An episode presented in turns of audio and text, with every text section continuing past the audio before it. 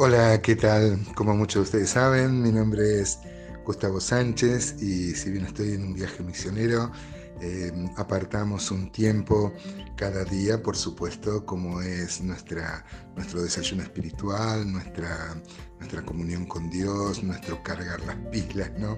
Para, para cada día reflexionando eh, en, la palabra. Eh, yo no digo buenos días porque no sé cuándo vas a escuchar estos audios. Buenos días, buenas tardes o buenas noches, depende de cuando escuches este audio. Estamos viendo el capítulo 7 de la carta a los romanos. Vimos acá que en nuestra, en nuestra vida operan leyes. Eh, vimos que hay una ley del pecado que nos tiene cautivos, que nos eh, que nos hace pecar, no podemos hacer otra cosa que no sea pecar. Esa es una ley inexorable en nosotros. Pero también hemos visto que la ley de Dios, en cuanto a ley eh, que Dios ha revelado, es un agente que reaviva más ese pecado que, mm, eh, que está en nuestras vidas y en nuestros miembros vemos esta dualidad, cual el Dr. Jekyll y Mr. Hyde, ¿no? Es como que tenemos otra persona dentro, inclusive después de creyentes y después de, salvados, tenemos esta ley que sigue operando en nuestros miembros y ese va a ser el debate que va a tener el apóstol Pablo eh, intrínsecamente, ¿no? Él, él va mm, a definirse como ontológicamente pecador, como él va a ver tan malo su pecado por la ley, que realmente nos deja en un lugar eh, insoluble. Si acá acabara la carta a los romanos, si acá acabara la revelación bíblica, sería muy triste nuestro destino. Gracias a Dios no es así y hay una ley del espíritu, ¿no? Que mm, con cual estas leyes son inexorables también, el hombre puede creerlas o no, pero hay leyes espirituales. Por ejemplo, si un hombre se sube a un edificio de, de 10 pisos y se tira, por más que dice yo no creo en la ley de la gravedad, el cuerpo va a caer inexorablemente porque hay una ley por encima de lo que él crea o piense. Así pasa con nosotros. Hay una ley del pecado, pero también hay algo que vence a eso. Por eso el apóstol Pablo, ustedes recordarán en Galatas 2.20, por ejemplo, dice que este, con Cristo estoy juntamente crucificado y ya no vivo yo, sino vive Cristo en mí, como el apóstol Pablo va a decir en este, en este pasaje que vamos a ver hoy, que eh, ya no hago las cosas yo, sino el pecado que mora en mí, la solución es em, eh, vivir según el Espíritu, así el Espíritu obra en nosotros. Perdón. Leamos entonces Romanos 7, 14, dice, porque sabemos que la ley es espiritual, mas yo soy carnal, vendido al pecado.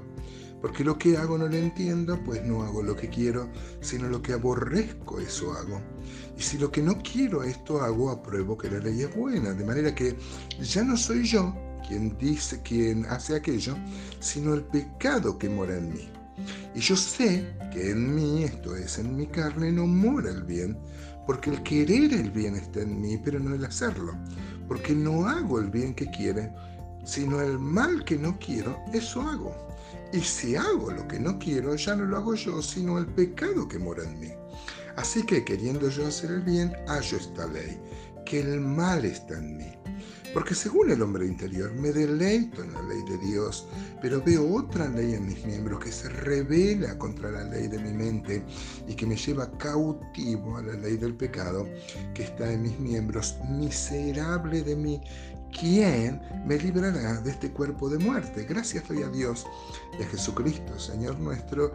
Así que yo mismo con la mente sirvo a la ley de Dios, más con la carne a la ley del pecado. Mire la profundidad del apóstol Pablo, eh, cuánto sabía el apóstol Pablo ¿no? de, antropología y de filosofía, eh, además de la inspiración divina, digamos, esto denota que el apóstol Pablo era una persona totalmente reflexiva él ve que, claro, se siente como que tiene otra persona dentro y ve tan eh, pecaminoso su pecado que este, él va a decir, miserable de mí, ¿quién me librará de este cuerpo de muerte. Había un castigo romano. Ustedes saben que los romanos eran muy duros con los castigos, no solo con las ejecuciones, con las muertes así violentas, sino, por, por ejemplo, ellos tenían un, castigo a los parricidas, a los que mataban a sus padres, que consistía en meterlo en una bolsa, eh, imposible de que escape, y meterlo con unos animales, con una serpiente, por ejemplo, y tirarlo al río. Una cosa eh, imposible de que, de que la persona, este, digamos, este, siga viva y muera de la forma más horrenda. Bueno, la crucifixión también, si bien no fue un invento romano, fue un un instrumento que usó el Imperio Romano para, eh, para poner más dolor a los, a los ejecutados. ¿no?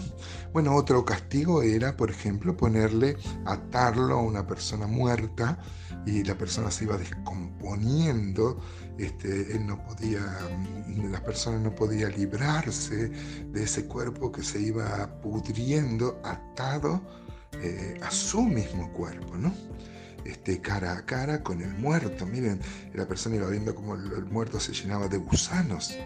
Bueno, fíjese esa figura tan, tan severa, tan eh, cruenta, tan lúgubre, podríamos decir, esta es la que usa el apóstol Pablo. Nosotros tenemos una ley en nuestros miembros, amados hermanos, que nos lleva cautivos hacia el pecado.